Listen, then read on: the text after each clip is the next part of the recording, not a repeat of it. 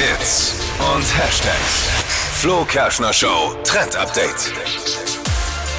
Schnell mal die Packung Gummibärchen reingehauen oder statt so einem Stück Schokolade einfach die ganze äh, Tafel essen. Man kennt's. Geht mir jedes Mal so. Vor allem, wenn man ein bisschen im Stress ist, haut man sich halt eben schnell das süße Zeug rein.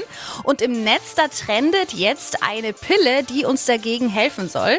Eine Anti-Zuckerpille. Gibt's jetzt schon von verschiedenen Marken. Und die soll man eben nehmen, wenn man gerade so Heißhunger auf Zucker hat, damit man nicht diese ganzen Süßigkeiten in sich reinhaut. Bra- Bringt nichts, wenn man sie äh, zu den Süßigkeiten isst oder danach. Muss man davor nehmen. Nein, nein, davor.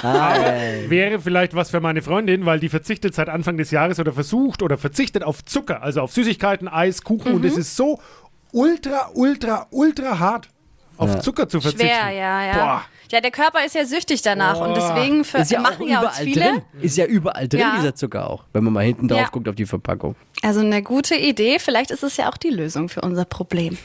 Okay.